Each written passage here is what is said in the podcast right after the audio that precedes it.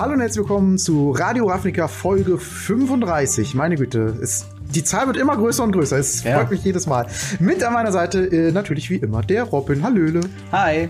Ja, äh, Thema, du sagst schon äh, Folge 35. Ich finde es fast noch faszinierender, dass wir mittlerweile Oktober haben und wir ja Anfang des Jahres gestartet haben. Also das einjährige Jubiläum kommt ja eigentlich auch fa- fast schon bald. Ja, so gesehen, ja. Irgendwie- Krass, irgendwie schon verrückt Also, ist. ja, irgendwie schon. Irgendwie geht die Zeit viel zu, Zeit viel zu schnell rum. Also, Mhm. gut. Äh, unsere Themen für diese Woche sind äh, interessant, denn wir haben einen, ein neues kleines Ding am. Laufen. Das äh, kommt aber gleich. Äh, zuerst haben wir die erste Woche Standard. Es wird viel ausprobiert nach der Rotation und nach dem Set-Release von Throne of Eldraine. Und da schauen wir ein bisschen drüber. Dann gibt es My Little Pony im Magic Arena. Das ist auch äh, Magic Arena, Magic the Gathering allgemein. Genau. Äh, Arena sogar eher nicht. Ist auch ein lustiges Thema, aber ja. Und dann haben wir die Wizards of the Coast Content Offensive. Sprechen wir drüber. Und das neue Ding, äh, Herausforderung des Quizzards. Das äh, ist eine witzige Sache, die äh, euch zur gegebenen Zeit der Robin äh, näher erläutern wird. ja, bleibt auf jeden Fall dran, um herauszufinden, was es damit auf sich hat. Ähm, Oder ihr seid clever, schaut in die Videobeschreibung und klickt auf den Timecode. Aber das ist Was, man kann vorskippen bei YouTube? Nein, das. okay, ähm, nee, dann, äh, wir hatten letzte Woche ja noch die Umfrage, weil wir letzte Woche über die, das große Pre-Release und die erste Woche und beziehungsweise die ersten Eindrücke von dem neuen Set äh, gesprochen haben und da die Frage an euch, welche Pre-Release-Art oder Art und Weise, ähm, ein Release eines Sets äh, zu feiern, findet ihr dann am besten? Und da haben wir äh, mit 0%, also keine großen Fans äh, von dieser Art von Content, den Pre-Pre-Release auf Loading, Loading Ready Run. Ähm, dann mit jeweils 28 Prozent äh, das äh, Magic Arena Sealed Event, also quasi das äh, Limited oder, oder Pre-Release auf Arena zu spielen und gl äh, gleichen Prozentzahl, also auch 28 Prozent des äh, Early Access Streamer Event. Und ähm, aber der überwältigende Mehrzahl äh, davon geht noch in Local Game Store zum klassischen Papier Pre-Release. Und ja, für meinen Teil hätte ich fast sogar noch gedacht, dass die Extreme ein bisschen weiter auseinander sind. Ich hätte gedacht, ganz klar auf Platz eins der Pre-Release im Local Game Store, danach vielleicht sowas wie auf Arena und danach halt so das, wo man mehr oder weniger nur zuschaut, äh, als als ähm, ja als normaler Magic-Konsument. Äh, wie sehen da deine Erwartungen aus? Also ich hätte auch das Pre-Release im LJS tatsächlich deutlich über 50 Prozent gesehen. Allerdings, äh, ich meine, wenn man drüber nachdenkt, die Leute sehen uns ja in irgendeiner Form oder hören uns ja digital. Und äh, die Leute sind offensichtlich ein Fan von sowas, ähm, was auch sehr cool ist. Und Fall. dementsprechend hoch fällt dann auch das, das, das ganze Online-Gedöns im Sinne von äh, Arena und dem Mhm. Early Access-Event aus. Was ich nicht gedacht hätte, ist, dass das Loading Ready Run tatsächlich bei 0% ist. Ich kann mir auch vorstellen, dass wahrscheinlich die meisten das vielleicht gar nicht kennen. Ja. Ähm, aber gut, da hätte ich gedacht, angucken. ja, weil das ist halt gut, es ist mit Pa- ist Papier-Magic und es ist ähm, gut aufbereiteter Livestream, wo man halt Matches sehen kann.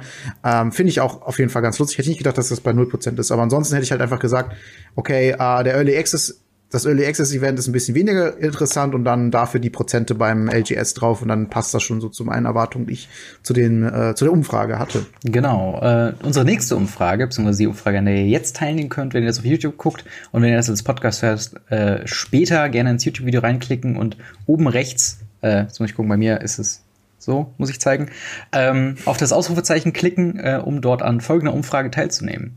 Und zwar, wir wissen ja, zu der Zeit der Aufnahme, beziehungsweise jetzt äh, auch schon länger angekündigt, wir hatten es auch schon häufiger thematisiert, ist die Win Every Card Challenge. Also ihr bekommt einmal die Chance, möchtest du vielleicht kurz erklären, worum es geht?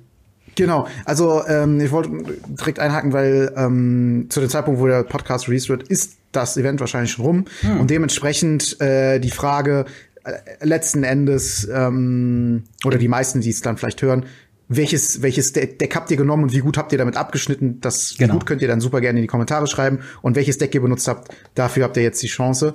Äh, genau, was heißt Win Every Card Challenge? Äh, das ist letzten Endes die Möglichkeit von Wizards, man hat den Pool von allen Karten, kann ein Deck spielen im Best of One Format und äh, ja, damit dann bis zu zwölf Siege erreichen oder zwei Niederlagen, dann ist man raus und das war's dann auch. Und je nachdem, wie gut man abschneidet, kann man halt Preise gewinnen und der Hauptpreis, also zwölf Siege, sind eine Kopie jeder Karte des aktuellen Standardsets in digitaler Form, was ziemlich Ja. cool ist. Gerade also quasi ein komplettes Brawl-Set. Damit kann man dann alles in Brawl spielen, was man will, quasi. Genau. Das ist schon verrückt, dass sich das mal so vorzustellen. Ähm, ja, und die Antwortmöglichkeiten, wir haben es versucht so ein bisschen zu generalisieren, was schwierig ist mhm. beim 9 Meter, ne? da wird noch viel herumexperimentiert, aber auch unser erstes Thema beschäftigt sich ja mit den Decks, die bisher so ein bisschen beeindrucken und da haben wir gesagt, okay, nehmen wir erstmal so drei offensichtliche und dann nur was anderes noch und dann haben wir gesagt, ähm, welches Deck wollt ihr mitnehmen oder, oder habt ihr mitgenommen? Einmal eine Land- bzw. eine Ramp-Variante, also meistens irgendwas Band oder, oder Simic. Alles, was so in die Richtung geht, viele Länder ins Spiel bringen und dann damit Value zu generieren. Dann ähm, die Oko-Decks, beziehungsweise äh, die eine Food-Thematik drin haben mit äh, Wicked Wolf und natürlich Oko Thief of äh, irgendwas. Ich weiß gar nicht, wie der Titel heißt. Also Oko halt. Äh, dann einer der vielen verschiedenen Agro-Decks, also alles äh, zwischen äh, Boros, Feather und Mono Black, äh, alles was da so gibt. Oder halt eben da wird eure Kreativität gefordert. Irgendwas anderes, also irgendein Eigenbrew, irgendwas, was jetzt nicht in diese Kategorien fällt. Control vielleicht. Ähm, also auf jeden Fall da, wenn ihr, wenn ihr das auswählt, etwas anderes, dann schreibt es gerne in die Kommentare oder lasst uns irgendwie über Twitter oder sonstige Wege wissen, was ihr da so gespielt habt und wie ihr performt habt. Denn äh, das ist, äh, wie ich finde, sehr interessant auch im Moment zu beobachten, wenn sich dann die Leute über Social Media ihre Ergebnisse zu twittern und gucken, äh, welches Deck wie performt. Und äh, ja, dazu kommt ja noch, dass es halt Best of One ist, deswegen muss man so ein bisschen schauen, äh, was man dann wählt. Ist wahrscheinlich immer eine andere Wahl, mhm. wie wenn man was auf ein großes Turnier mitnehmen könnte. Und ja, interessant, interessant auf jeden Fall. Werden wir dann nächste Woche in aller Ausführlichkeit drauf eingehen. So, dann würde ich sagen, beginnen wir auch direkt mit dem ersten Thema, und zwar die erste Woche Standard. Ähm, beziehungsweise Limited äh, Throne of Eldraine. Also, ich glaube, man kann jetzt mit der, kann man schon draften auf Arena? Throne of Eldraine? Mm, ich glaube nein, aber sicher kann ich es nicht sagen. Okay. Ich könnte mir vorstellen, dass es nach der Play Every Dick Challenge möglich ja, ist. das kann sein. Ich, ich meine auch, da wäre so, eine, so eine gewisse Wartezeit, äh, bis sie quasi das Ziel aus Throne of Eldraine rausnehmen und dann dafür das ähm, äh, Traditional Draft und Ranked Draft halt reinführen. Äh, aber halt auch generell über die äh, Decks, die man äh, auf Arena oder halt auch jetzt im ersten FNM gespielt hat. Hast du da schon äh, Eindrücke sammeln können? Welche Decks äh, kamen dir denn da besonders stark vor oder hast du also da? Also ich selber spiele zurzeit auf Arena das Band, in Anführungszeichen, äh, Land Deck, mhm. was letzten Endes eine abgewandelte Form von dem äh, Scape Shift Deck ist. Und immer noch gut genug, als dass, dass man da schon einiges mitmachen kann. Und ähm, ja, das spielt letzten Endes viele Länder, 28 Stück. Und dann halt viermal das Field of the Dead, wo, wo ja die Tokens dann im Endeffekt bei rauskommen und mhm. dann halt den Golos als wichtiges Piece da drinnen, der nämlich dir es ermöglicht, nochmal Länder zu suchen und äh, halt das passende Land zu suchen, dann halt das Field of the Dead quasi nochmal aufs Feld zu holen und äh, dann halt sowas wie Growth Spiral oder den den Arboreal Grazer, glaube ich, Grazer, heißt ja. der, dieser, dieser Affe, ähm, um halt möglichst schnell Länder aufs Spielfeld zu bringen und äh, ja, dann zum Beispiel mit dem Golos die Fähigkeit aktivieren und Karten, die teuer sind, äh, vom äh, Deck umsonst zu spielen. Das ist auch nochmal eine schöne Möglichkeit. Da wird nämlich, ich spiele nämlich nochmal viermal den, den äh, Giant, den neuen aus, den weißen, den aus äh, ja, Throne Ren, of Eldraine. Renflow Giant, ne? Genau, weil der kann man dann halt auch für sieben Mana einfach so wirken mhm. mit der Fähigkeit oder man nimmt halt den fünf Mana Removal äh, Möglichkeit und ähm, ja, das ist eigentlich ein Deck, was mich bisher sehr, sehr stark überzeugt hat. Ich habe mhm. damit, ich habe noch nicht so viel damit gespielt, aber bestimmt schon so 15 Spiele. Das sage ich jetzt noch nicht, noch nicht so viel.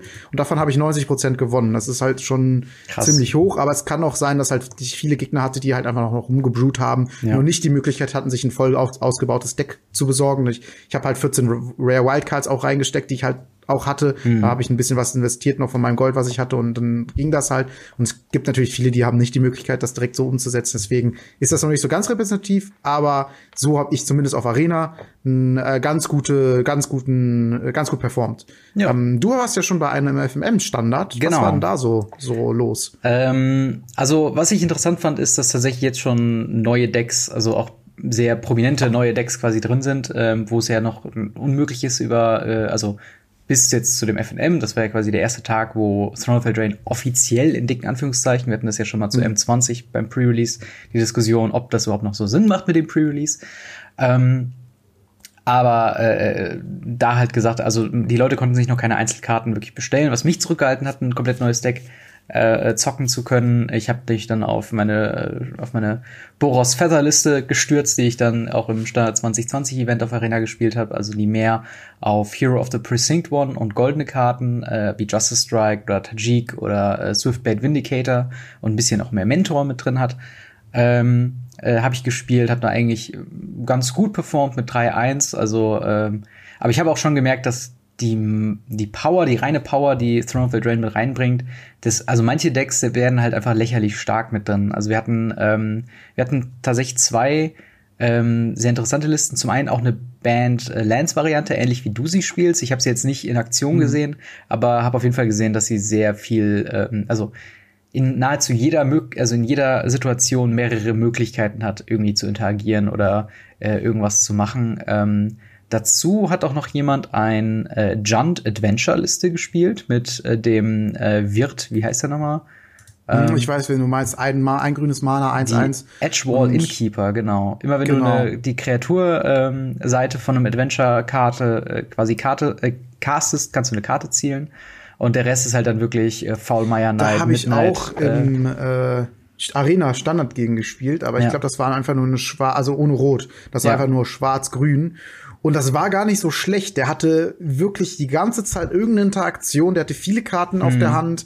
Es kam mir wieder nach. Ich habe Massenremoval nach Massenremoval gespielt, aber der hat sich die Karten ja. wieder auf den Friedhof zurückgeholt und mit diesem Artefakt sich die ganzen Adventures nochmal kopiert boah, das war schon, das war schon anstrengend dagegen zu spielen. Ja, auf jeden Fall. Vor allen Dingen und ähm, nicht teuer ist das Deck. Ne? Da, da ist ja nichts wirklich teures drin. Genau, das wollte ich mir auch gerade sagen. Also ich meine, die teuerste Karte ist Murderous Rider viermal, ja. aber das ist halt quasi in jedem Deck, was Schwarz spielt. Das ist halt eine Investition, die man, glaube ich, im Standard, wenn man schwarze Decks oder Decks, die Schwarz beinhalten, spielt, man auf jeden Fall früher oder später machen muss und vielleicht Lovestruck Beast, ähm, was halt auch eine teurere Karte ist, aber auch nicht super teuer.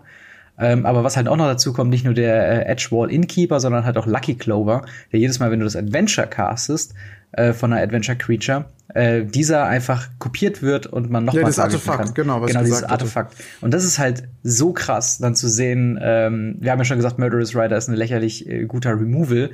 Wenn man da direkt zwei krasse K Karten wegmacht, irgendwie zwei Planeswalker, wenn man gegen ein Jeskai Planeswalker Bild äh, kämpft mhm. oder äh, selbst so Sachen wie Alter Fate von äh, Order of Midnight, wenn man dann zwei Kreaturen wieder aus dem Friedhof holen kann. Genau das wollte ich sagen. Das war nämlich mein Problem. Ja. Ich habe dann ihm alles weggenommen. Und dann kommt er, ja, aber ich hole mir, weil ich habe das Artefakt draußen, zwei wieder und dann habe ich nochmal zwei Murderous Rider auf der Hand. Ja. Und weißt du was? Oder beziehungsweise einmal Murderous Rider und einmal den Adventure-Typen. Spiele ich zuerst den Adventure-Typen, dann spiele ich äh, die, also der, der dir eine Karte mhm. zieht, dann spiele ich nochmal den Murderous Rider auf der äh, äh, Adventure-Seite, mhm. mach zwei Karten weg durch den Trigger und spiel die Karte dann noch mal aus und zieh noch mal eine Karte. Bam. Ja. Das war so okay. Das, das ist wirklich krass. Also, äh, aber ich finde es auch schön, dass diese Jump-Mechanik, äh, dass diese Adventure-Mechanik noch nicht so ganz ausgereift ist. Denn eine andere sehr beliebte Liste, zumindest wenn ich mir jetzt das hier auf MTG Goldfish das Metagame angucke, ist Celestia Adventures, was halt dann äh, anstatt Schwarz und Rot halt eben Weiß äh, reinpackt für unter anderem äh, Giant Killer, was eine sehr gute ähm, ja, Kreatur einfach ist, die auch noch in einem anderen mhm. Deck gespielt wird. Dann gibt's halt noch Fairy Guide Mother, äh, die halt so ein paar Sachen äh, noch mitmacht. Shepherd of the Flock. Und äh, natürlich dann als einer der Payoffs ist halt dann Trostani äh, Discord, Discordinant, ähm, was halt all deinen Kreaturen 1-1 gibt, nochmal Tokens ins Spiel bringt und so weiter. Und dann zusammen mit March of the Multitude hat man halt irgendwann so viele Tokens, die dann äh, einfach das Spiel komplett übernehmen. Also es ist mehr so eine Go-Wide-Strategie, aber ähm, halt auf jeden Fall auch interessant, dass es da halt noch so viel offen ist. Also du hast auch schon, wie gesagt, gesagt, äh, es gibt noch Golgari-Listen, die dann kom komplett rot weglassen. Es gibt dann Leute, die noch rot mit reinnehmen für Bone Crusher Giant und andere äh, ähm, ähnlich starke äh, rote Adventure-Kreaturen. Eine Liste, wo ich jetzt auch gestern auf Twitter erst drauf gestoßen bin, ist die ähm, Golgari Knight Midrange Variante. Also Knights haben wir schon äh, entdeckt, ist ja eigentlich mehr so Mardu-farben. Hier nimmt man jetzt noch Grün mit rein, um so ein paar, ähm, ich sehe hier jetzt einen Pelt Collector, Questing Beast natürlich, äh, Assassin's Trophy.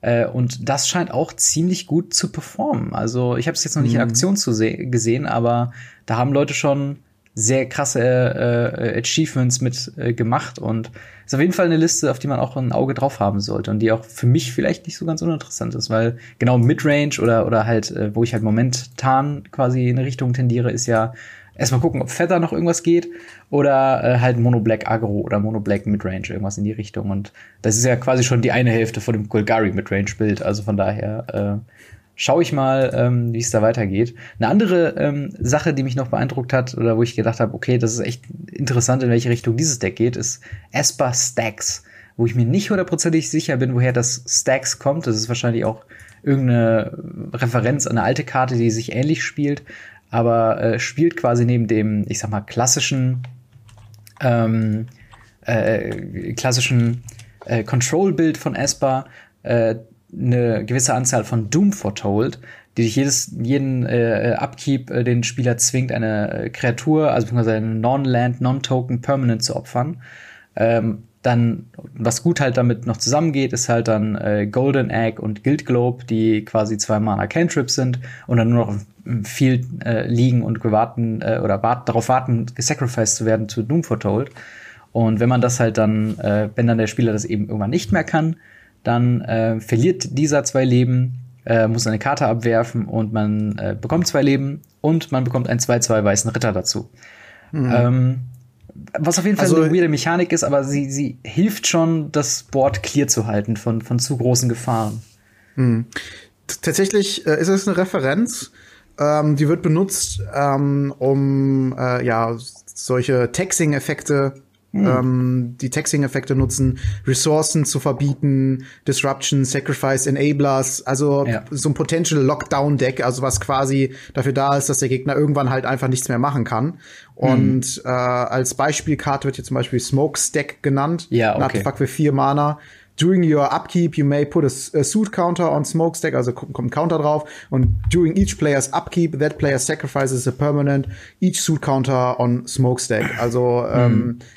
Halt wirklich genau so, dass, dass, der, dass man den Gegner irgendwie dazu zwingt, äh, also letzten Endes den Gegner äh, zu locken. Also ja. Lock im Sinne von schließen, im Sinne von, dass er nichts mehr machen kann. Genau. Und ich sehe auch gerade noch äh, ein Pay, auf der mich auch schon mal erwischt hat. Ähm, ich weiß noch nicht, ob beim Streamer-Event oder danach, ich weiß es leider gerade nicht mehr, ist Dance of the Mans, wo quasi äh, Dance of the Mans, das ist so geil, in Englisch so schreibt sich so lustig. Ja, das ist auf jeden Fall cool. ähm, wo halt jede Non-Aura Enchantment ähm, oder äh, Artefakt, also es ist äh, Blau, Weiß und X äh, und dann kann man X äh, Target Artifacts or Non-Aura Enchantments vom Friedhof wiederholen äh, mit Converted Mana Cost X oder weniger und die bekommen dann ähm, wenn du das, wenn X 6 oder mehr ist, werden die dann zu 4, 4 Kreaturen in addition to the other types. Also wenn du das halt lang genug machst, dieses Spielchen, und dafür sorgst, dass du deine Golden Eggs, deine äh, Gilded Globes und so weiter im Friedhof halt hast,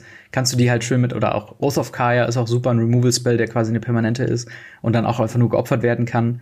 Ähm, kommen die halt einfach wieder und dann hast du dann mit einem Schlag, mit einem Cast, hast du dann deine äh, sechs, sieben, äh, äh beziehungsweise mehr so fünf, sechs ähm, verschiedene Artefakte und äh, Enchantments, die halt den Gegner für 4-4 hauen.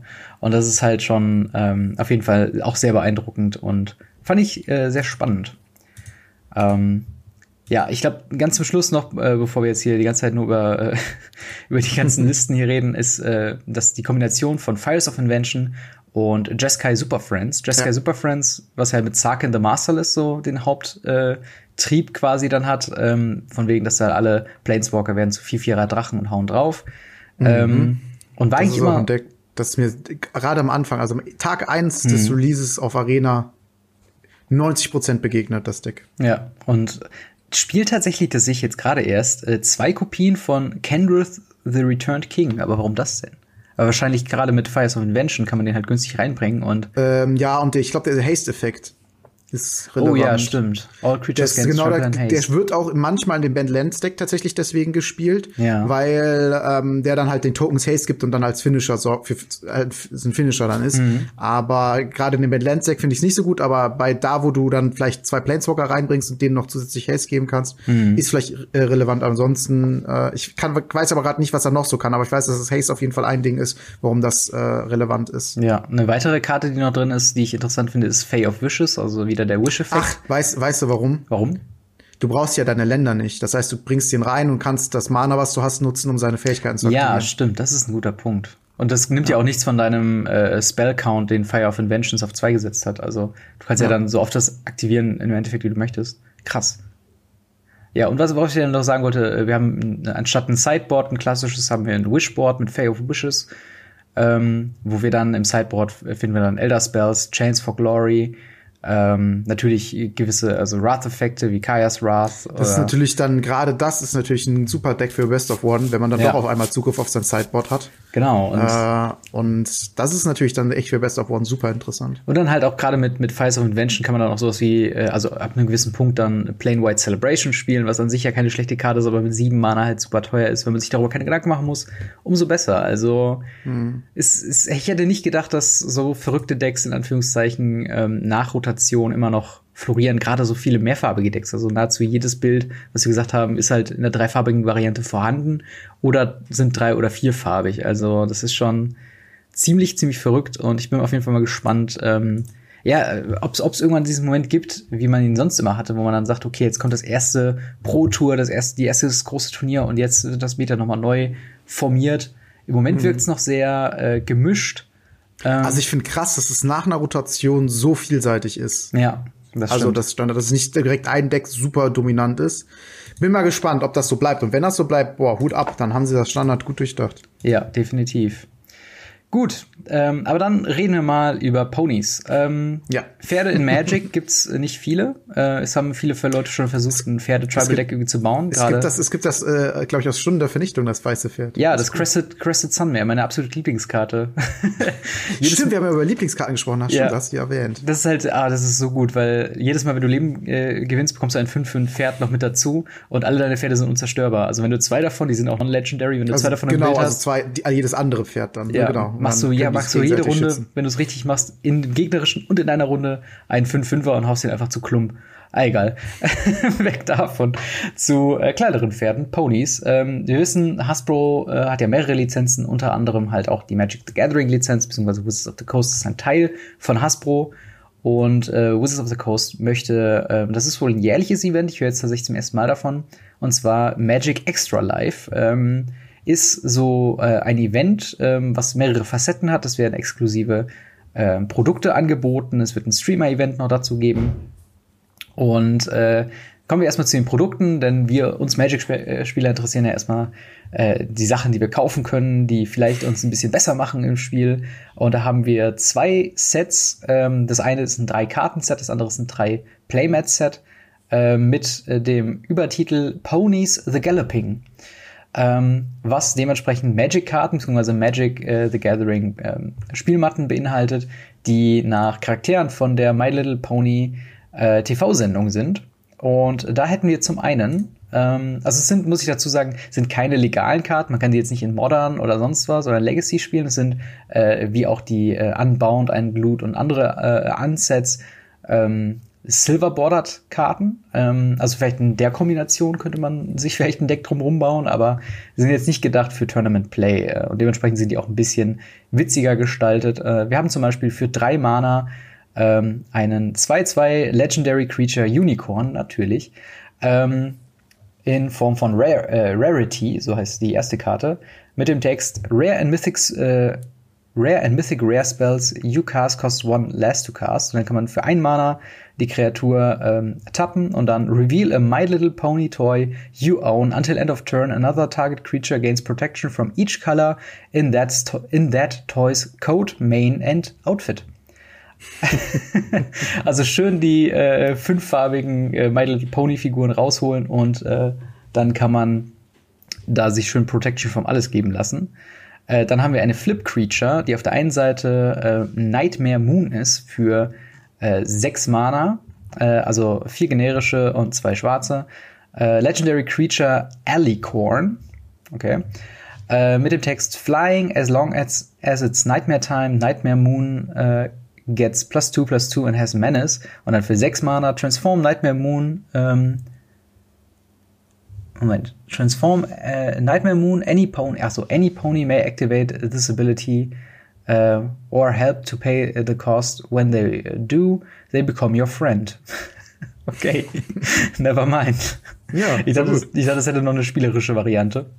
Ähm, aber da gibt's halt quasi noch eine, eine, andere Seite zu, die ich jetzt leider so nicht finde. Also die hat wahrscheinlich auch noch mal einen anderen Text drauf, die wahrscheinlich mit den Friends oder sowas äh, thematisiert. Die andere Seite heißt auf jeden Fall Princess Luna. Ist, glaube ich, dann auch ein Charakter von My Little Pony. Ähm, und die letzte Karte kann man leider gar nicht so lesen, weil die von dem Packaging Aber es ist Princess Twilight Sparkle, das ist ja das Wichtige. Genau, aber wir wissen, dass und sie zwei Mana kostet. Sie hat alle Commander-Farben drinne, falls das noch irgendwie äh, Silver Bordered Commander oder Brawl, ob das, ja, das ein Ding ist. Aber das, also es gibt noch ein paar andere witzige Sachen, die ich finde, ähm, wie zum Beispiel das unten, das, das ähm, Kreisrunde äh, was alle Rares und Mythics quasi haben, ähm, um zu zeigen, dass es eine offizielle Magic-Karte ist. Es ist hier herzförmig, passend zu My Little Pony.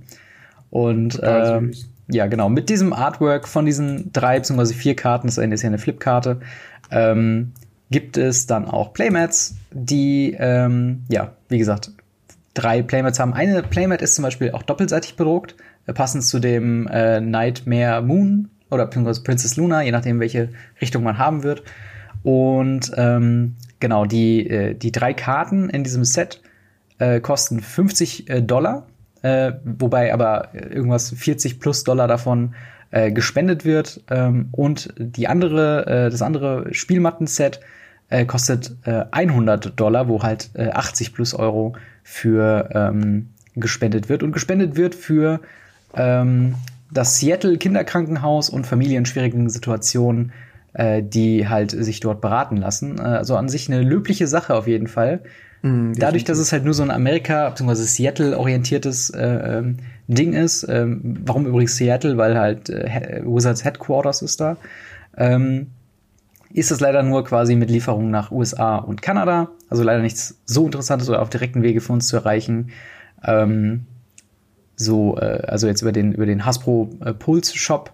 Ähm, aber immerhin trotzdem noch eine ganz nette Idee. Ja, was sagst du zu den Karten und zu der Aktion und äh, wie findest du das? Generell finde ich die Aktion sehr gut. Also es ist eine Win-Win-Situation. Es bekommt jemand, der das Geld braucht, äh, bekommt das Geld. Äh, Wizards poliert das Image noch mal ein bisschen auf.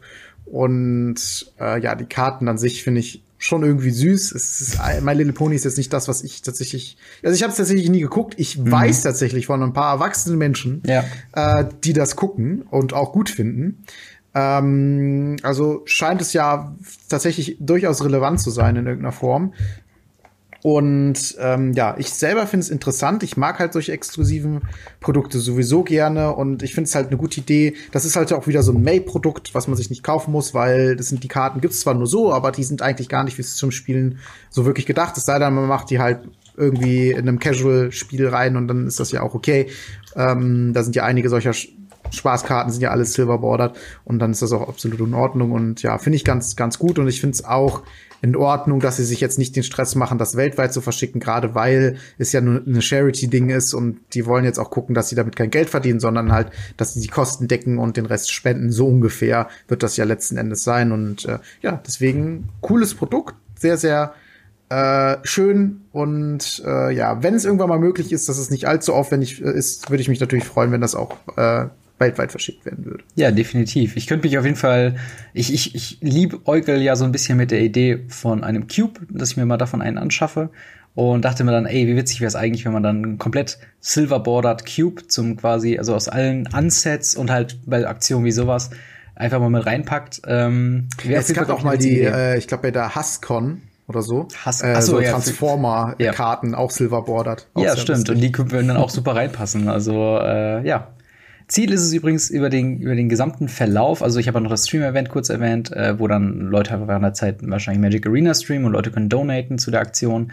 Ähm, eine äh, Million Dollar zu sammeln und zusammenzustellen äh, für halt äh, diese Spendenaktion. Äh, mal schauen, wie es denn so läuft. Ähm, ist auf jeden Fall eine ganz spaßige und interessante Geschichte. Spaßig und interessant fand ich auch ähm, einen, einen, gewissen Trend, der momentan in, auf YouTube und anderen Plattformen zu beobachten ist. Und zwar äh, meine Frage erstmal an dich. Sind dir schon auch Leute oder, oder Videos aufgefallen, die jetzt primär nichts mit Magic the Gathering zu tun haben, die auf einmal Magic the Gathering Content machen? Ähm, Im yes. Sinne von, dass die halt irgendwie auch gesponsert sind von Wizards of the Coast? Hast du da? Ja, ist mir tatsächlich aufgefallen. Und zwar ähm, der Hand of Blood, mm. der Henno. Ähm, der war ja auch beim Magic Therapy Cup dabei und dementsprechend, ich weiß tatsächlich, dass er auch privat gerne Magic spielt, aber das äh, von seinem Channel bisher ferngehalten hat, aus dem Grund, dass äh, er das noch nicht äh, für sinnvoll erachtet hat, das zu benutzen, oder er denkt, dass seine Zuschauerschaft das nicht so wirklich interessiert. Auf seinem Zweitkanal ähm, ist er tatsächlich jetzt dabei, äh, gesponserte Magic-Videos zu machen. Beziehungsweise er hat halt gesagt, er, wenn ich es richtig verstanden habe, dass er halt so eine Reihe machen möchte mhm. und dass er halt dafür von Wizards angesprochen wurde, wenn ich es richtig verstanden habe. Ja. Und dass er da aber auch sehr viel Bock drauf hat und ähm, das sehr gerne macht. Wie gesagt, er spielt ja privat Magic sowieso. Und mhm. äh, da ist das ja nicht äh, allzu weit entfernt. Übrigens, falls das irgendwer hört, der äh, mit ihm in Kontakt steht, ich äh, habe dich schon mehrmals, mehrmals äh, uh, herausgefordert, beziehungsweise äh, dir eine Chance auf ein Rematch gegeben zum Celebrity Cup, wo ich dich ja mit dem Markus zusammen äh, gnadenlos zerfetzt habe. also, äh, ja, weißt du Bescheid. Ja, alles klar. Ähm, auf jeden Fall, äh, genau in diese Richtung bewegt sich Wizards of the Coast, finde ich, auf einer sehr coolen Art und Weise. Äh, bei mir ist es persönlich aufgefallen, äh, ich bin großer Fan von unter anderem den Game Grumps, ähm, die ja normalerweise Let's Plays machen, beziehungsweise äh, jetzt auch mit dem zweiten Kanal so ein bisschen mehr Live-Action-Comedy-Gedöns machen. Und äh, die haben halt in ihrer Sendung 10-Minute Power Hour, wo die immer so verrückte äh, Spielchen machen äh, und so weiter, haben die jetzt Magic the Gathering äh, gespielt aber nicht ganz regulär am Tisch, sondern in einem Pool mit aufblasbarem äh, Spieltisch und äh, den, äh, was war das, Chandra und Nisa Planeswalker Decks, ähm, wo natürlich, wo natürlich alle Karten komplett verbessert wurden und äh, es halt zu einer sehr witzigen ähm, Situation kam, wo einer von den beiden hat dann irgendwie gesagt so, ja, und jetzt spiele ich diese Karte und die Karte floppt in seinen Händen nur so wie so ein Waschlappen hin und her. Und äh, das fand ich auf jeden Fall sehr gut. Äh, darüber hinaus ähm, gab es noch von Did You Know Gaming, die äh, allgemein Videospiel-Trivia machen und äh, wie ich finde, mit einer der höchsten konstanten Qualität über einen gewissen Zeitraum haben. Also sie bringen fast jede Woche mehrere Videos raus und immer zu interessanten Themen in der Videospielwelt und halt diesmal auch über Magic the Gathering, äh, wo vielleicht die eine oder andere Frage aus dem äh, Quizard, was wir später noch machen werden, vielleicht daraus inspiriert wurde. Man weiß es nicht. Verdammter Mist. Hätte ich mich und, doch besser vorbereitet. Äh, und dann die Rocket Beans, äh, die ja auch hier aus Deutschland kommen, die haben äh, ja Magic the Gathering Anime quasi mit, äh, nicht, nicht gezeichnet, aber halt dargestellt, diese typischen Tropes mit ähm, dass halt äh, manche Sachen einfach so feststehen oder einfach nur quasi ein Schwenk über, über nicht animierte Zeichnungen quasi, das haben die halt nachgestellt in echt, äh, was ein bisschen, ist ein bisschen irgendwo zwischen cringy und witzig. Ähm, aber auf jeden Fall. Das ist ja Rocket Beans sehr oft. ja, Tatsache. Und das ist halt das Ding. Ähm, das macht jetzt auch den Anschein, dass Wizards of the Codes einfach nur gesagt hat, hier, ihr seid coole Content Creator, macht einfach mal, was ihr so wollt äh, und, und äh, schaut aber einfach, dass Magic the Gathering da so ein bisschen positiv bei rumkommt. Und das finde ich, ich persönlich als, als auch Fan von diesen drei genannten äh, Content Creatoren finde ich alle drei Videos super witzig und äh, dachte mir so, okay, so muss eigentlich Promotion irgendwo auch laufen und ich finde das äh, sehr gut. Auch die allgemeine Resonanz, weil ich das irgendwie einblicken konnte, äh, in den Kommentarspalten waren so entweder in die Richtung, wo ich auch dann war, so von wegen, ey, ich mag Magic the Gathering, ich mag Game Grumps, super, dass ihr jetzt was irgendwas zusammen macht. Äh, oder halt, ey, das sieht irgendwie interessant aus oder habe ich mal als Kind gespielt, ich schau mal rein und ähm, ja, Gut gemacht, Wizards. Weiter so. Gerne mehr davon. Well done. Genau. Ähm, ja, dann würde ich sagen, kommen wir auch schon zur Herausforderung des Quizards. Ich werde euch jetzt mal äh, erklären, was ich mir dabei gedacht habe. Ja, hau mal rein. Und zwar habe ich mir überlegt, wir sollten so ein bisschen äh, eine, eine Rollenverteilung noch weiter in den Podcast irgendwie reinbringen. Und da habe ich mir gedacht, wir brauchen einen einzigartigen Titel. dieser einzigartige Titel ist der Quizard. Und der, der Kursat ist, überlegt sich äh, von Folge zu Folge, beziehungsweise in der Folge, wo er Kursat ist, ähm, fünf Fragen, die der andere beantworten muss, von äh, der Geschichte von Magic, von über Magic-Karten, über Magic-Persönlichkeiten, alles rund um Magic the Gathering und äh, fordert den Gegner quasi heraus. In diesem Fall bin ich äh, in der ersten Folge von der Herausforderung des Kursats der Kursat und habe mir fünf Fragen rausgeschrieben, die ich dir jetzt stellen werde.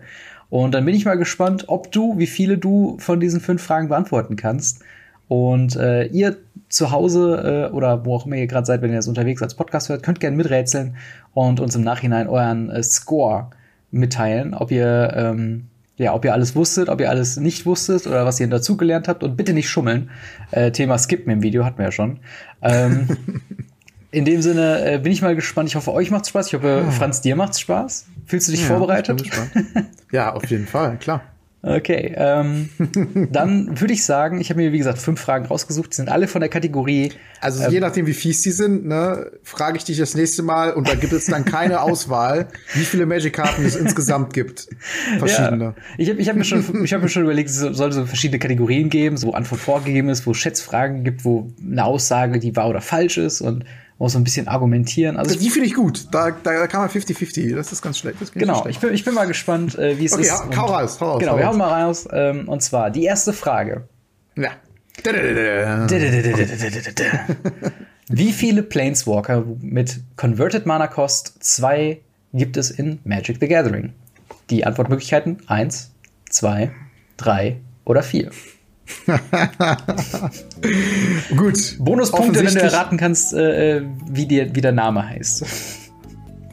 Ja, also es gibt auf jeden Fall den Ren. Das ist ja bekannt.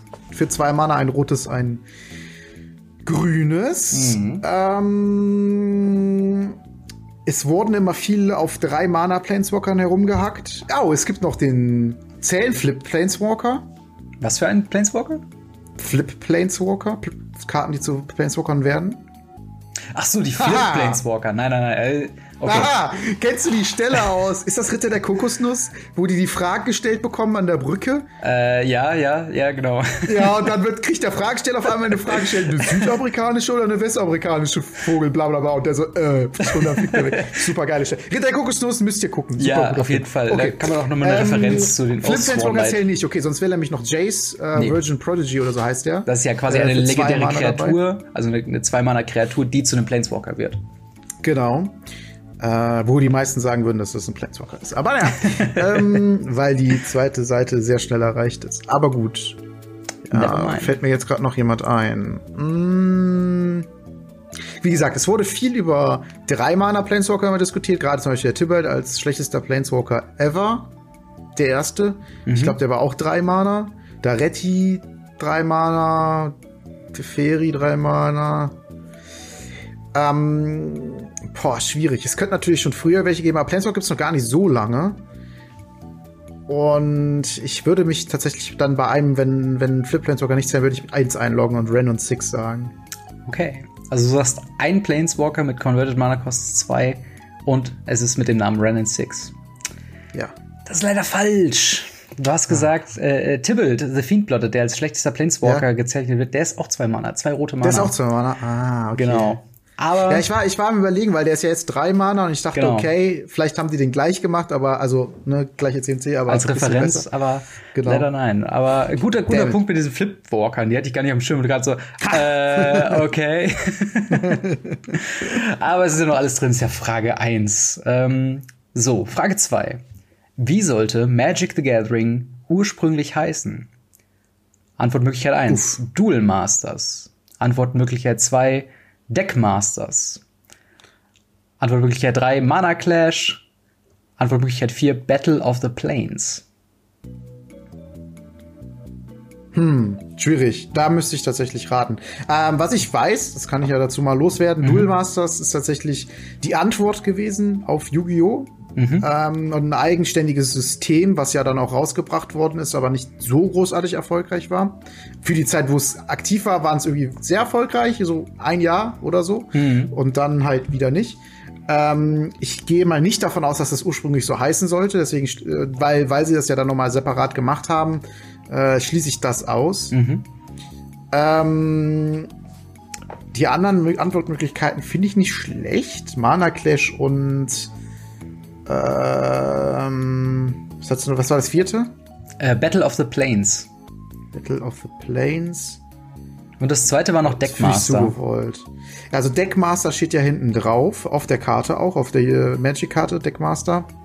Ähm, ich finde Battle of the Plains ein bisschen zu gewollt. Ich schwanke zwischen Mana Clash und Deckmaster tatsächlich. Aber vielleicht, vielleicht konnten die sich nicht. Nee, ich glaube, Deckmaster war irgendwie sowas wie der Hersteller oder sowas. Also irgendwas, was da noch namenstechnisch mit rein musste. Oder die konnten sich halt nicht entscheiden und sagen, ja, hm, nennen wir es so oder nennen wir es so. Nee, aber ich glaube, Deckmaster war dann tatsächlich sowas. wie der Produzent oder so, also sowas wie, sagen wir mal, Ultra Pro stellt Hüllen her und Deckmaster stellt diese Karten her, aber das Spiel heißt Magic the Gathering, so könnte ich mir das vorstellen. Dann müsste ich ja fast Mana Clash sagen, aber irgendwie spricht mich Deckmaster mehr an, deswegen sage ich das. Da bist du knapp am der richtigen Antwort vorbeigegangen. Es ist nämlich tatsächlich Mana Clash.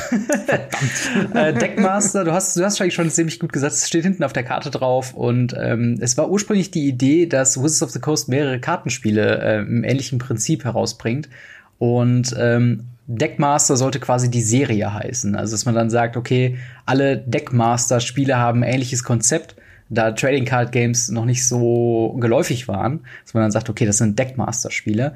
Und mhm. Mana Clash ähm, ist aber tatsächlich nur so eine, so eine halbe Antwort. Denn äh, schon in der Entwicklungsphase wurde immer wieder gesagt, okay, das Spiel heißt Magic und lass mal Magic spielen und so weiter und so fort. Aber Magic war einfach zu weitläufig, um sich rechtlich sichern lassen zu können. Und äh, da hat man sich dann intern beraten, so, hey, okay, dann nennen wir es halt Mana Clash, was halt so ein bisschen mehr so einen Eigennamen hat. Ähm, und äh, äh, dann hat aber trotzdem in der internen Entwicklung jeder weiter gesagt, ey, lass uns Magic, Magic spielen, worauf dann äh, nochmal ein, äh, ein Anwalt gefragt wurde, hier, was können wir machen? Und dann haben sie sich gesagt, okay, wir hängen an Magic einfach noch The Gathering dran und dann ist das quasi rechtlich einwandfreier, sich sichern zu lassen und ist halt nicht so allgemein. Und mhm. äh, so wurde quasi dann von Mana Clash, äh, was dann äh, zeitweise der interne, ursprüngliche geplante Name war, dann Magic the Gathering. Fun Fact, genau, es gibt auch Fun Facts in dieser Rubrik. Ähm, the Gathering sollte von Magic mit jeder Edition ausgetauscht werden. Also das zweite Set nach dem ursprünglichen äh, Alpha und Beta Release oder Unlimited Release war ja Arabian Nights und dementsprechend sollte es Magic Arabian Nights heißen. Das war aber aus eben jenen rechtlichen Gründen, weil man dann immer wieder ein neues Patent anmelden müsste für das neue Set, halt äh, immer schwieriger und ähm, zusammen mit dem Problem, dass sie den Kartenrücken gleich behalten wollten, ähm, was dann auch geplant wurde zu ändern mit dem nächsten Set, hat man sich dann dagegen entschieden. Aber aber ich bin, bin wirklich überrascht, wie allein durch, durch quasi Eliminierung der einzelnen anderen äh, Antworten du schon ziemlich, ziemlich nah an die Antwort, an die richtige Antwort gekommen bist. Also, das war schon. ja, ich gebe mein Bestes, aber reicht nicht. Auf dem Score steht null. ja, mal noch, aber wir haben ja noch drei Fragen. Und ich glaube, die, ich glaube, die nächste, da bin ich relativ safe, dass du das äh, wissen solltest. Und zwar. Oh, jetzt kommt's. Das wäre ja unangenehm, wenn ich es nicht weiß, ne? Ja.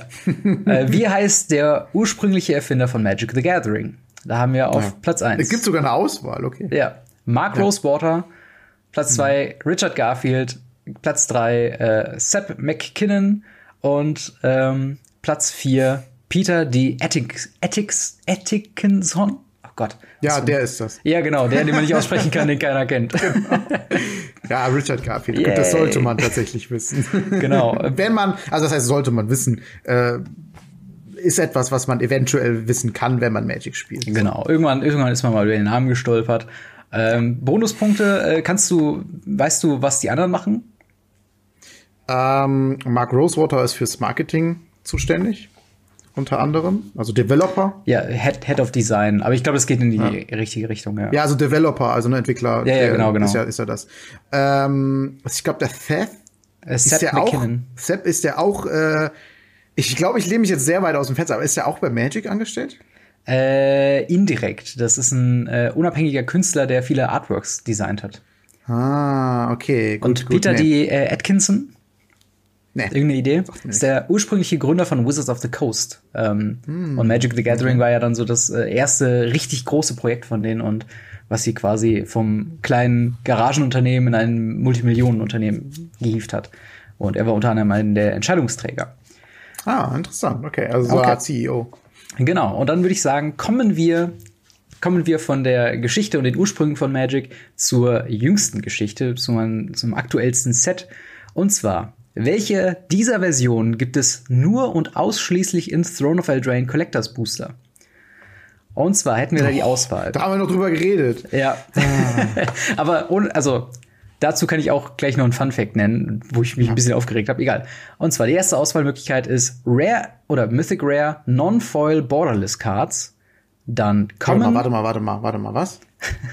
Borderless Cards Non-Foil. Genau, Borderless Cards okay. Non-Foil in Rare ja. Mythic. Dann ja. ähm, Common Showcase Framed Foil Cards. Dann Buyerbox. Showcase sind die Adventure-Karten, ne? Genau, genau, die mit so einem mhm. alternativen Frame. Ja. Ähm, dann Buyerbox-Promos und Planeswalker bzw. Brawl Decks exklusive Non-Foil-Karten. Mhm. Dann Rare bzw. Mythic Rare Showcase Frame Foil Cards. Ja, es ist das erste. Es sind die Non-Foil Borderless Karten, die es nur da gibt.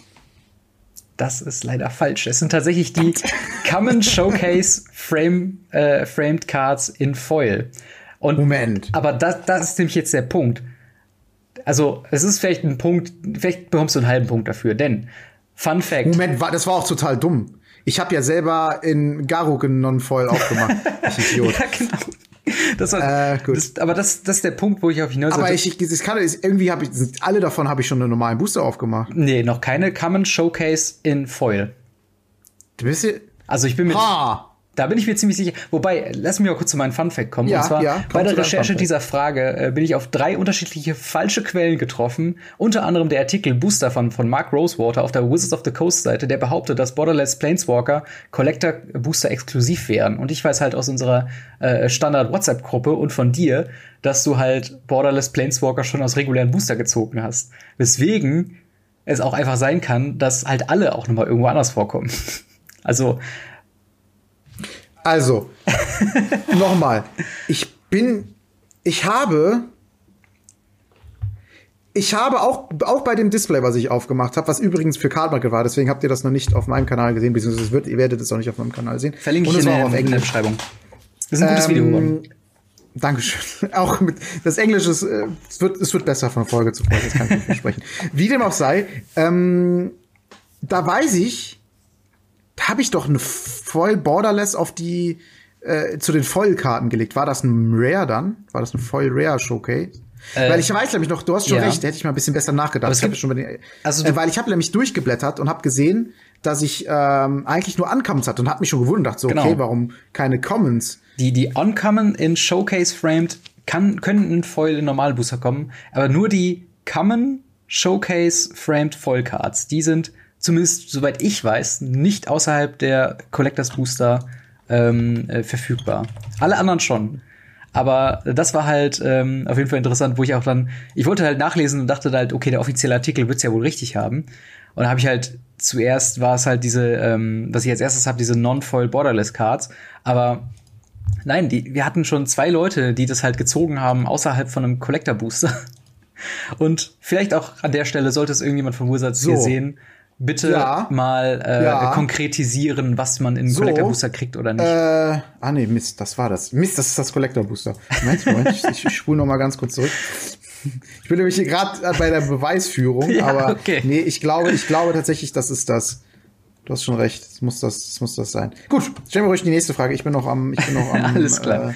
Äh, die letzte und äh, die nächste und letzte Frage äh, geht wieder zurück zu den Anfängen von äh, Magic. Und zwar, welche dieser Karte mit einem Lord-Effekt? Da! Ha, ha, ha. Okay, erstmal noch Nachtrag zu Folge 4. Ja, Nachtrag. Ich habe nämlich in einem äh, Display, was ich hier bestellt habe, einen Reaper of Night aufgemacht im Showcase-Frame. Und das ist eine Common. Reaper of Night? Ja, dann aber dann funktioniert, dann ist ja überhaupt keine Quelle richtig. ich, ich kann auch sagen, die Zeit 23.03 sieht man das nochmal. Oder 23.00 ja. bei dem Video.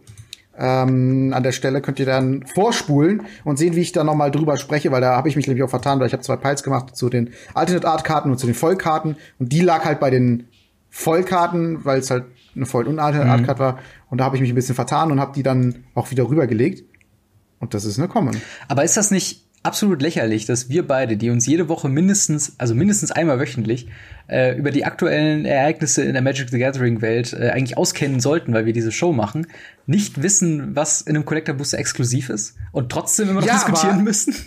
Aber ja, das ist ja nicht unsere Schuld. Ja, genau, das meine ich ja. Das ist halt so lächerlich. Das muss aber das, ist doch, wie verwirrt, wie würdig ich jetzt war. Aber dann war das ja voll die Fun-Frage gerade.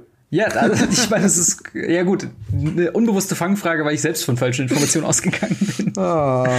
Oder gut. du hast es jetzt auch gerade nachgesehen, ne? Ich, ich habe mich, mich nicht verguckt. Äh, ich habe es jetzt nicht nachgeguckt, aber ich glaube dir einfach mal. Wir können das ja auch noch okay. mal, äh, also wir haben ja auch äh, sehr viele Zuschauer, die vielleicht schon mal das eine oder andere Collector Booster aufgemacht haben und vielleicht sagen können, was da drin ist, was sonst äh, keiner aufmacht. Ja, ähm, ja auf jeden Fall fand ich, fand ich irgendwie witzig, diese, diese Kontroverse, die ja auch teilweise geführt wird, wo man sagt, okay, 25 Euro für einen Booster und man weiß halt nicht, warum man es wirklich braucht, außer halt für höhere Chancen, für schönere Karten. Ähm, mhm. Naja, egal. Kommen wir zur letzten Frage und zwar, äh, welcher dieser Karte mit einem sogenannten Lord-Effekt, also Kreaturen äh, einer gewissen äh, Charakterisierung bekommen ein gewisses Attribut hinzugefügt, meistens plus eins plus eins, war nicht Teil von Alpha, dem ersten Magic the Gathering Set. Dann haben wir hier Lord of Atlantis, äh, Goblin King, Zombie Master und Elvish Champion. Hm. Vielleicht ein, mm. ein, interessanter Aspekt ist zu sehen, was so, äh, was so ikonische Karten sind davon. Also, wo man schon mal häufiger drüber gestolpert sind, weil die meistens schon am längsten auch mit drin sind. Ja, ja, also Lord of Atlantis bin ich mir relativ sicher, dass der schon dabei war. Weil Elvish Champion, wen noch? Äh, Goblin King und Zombie Master. Goblin König, glaube ich auch. Zombie Master. Boah, ne. Also eigentlich müsste ich raten. ich bin beim selbst beim Lord of Atlantis nicht so hundertprozentig sicher.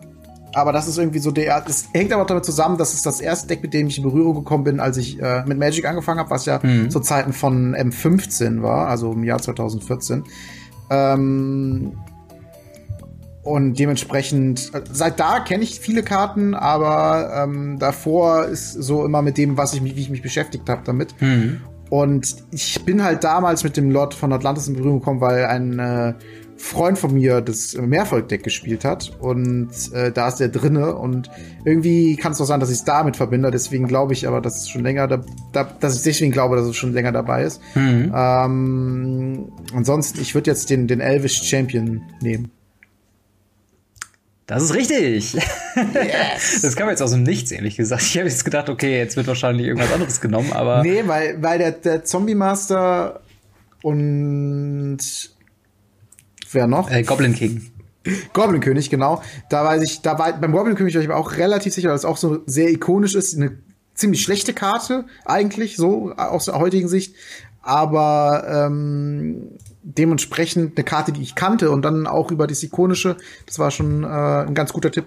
Aber ja, ja. das war. Ich dachte, ich krieg dich so ein bisschen auch. mit, der, mit dem Elvish Champion, weil ja Elf so eine klassische Kreatur im Magic ist, wo man denkt so, okay, muss ja dann Elvish Champion ich mein, auch mit drin habe ich auch sein. schon mal gehört. Aber ähm, der Elvish Champion kam tatsächlich erst mit dem Invasion Block äh, rein, beziehungsweise mit dem Set Invasion. Alle anderen, äh, Zombie Master war so eine Karte, wo ich dachte, das wäre, glaube ich, mein Pick, wenn ich die Frage zuerst mal sehe, weil davon hörst du halt nichts. Goblin King, also ja, Goblins sind halt so alt wie Magic selbst so ungefähr, ähnlich wie bei Lord of Atlantis.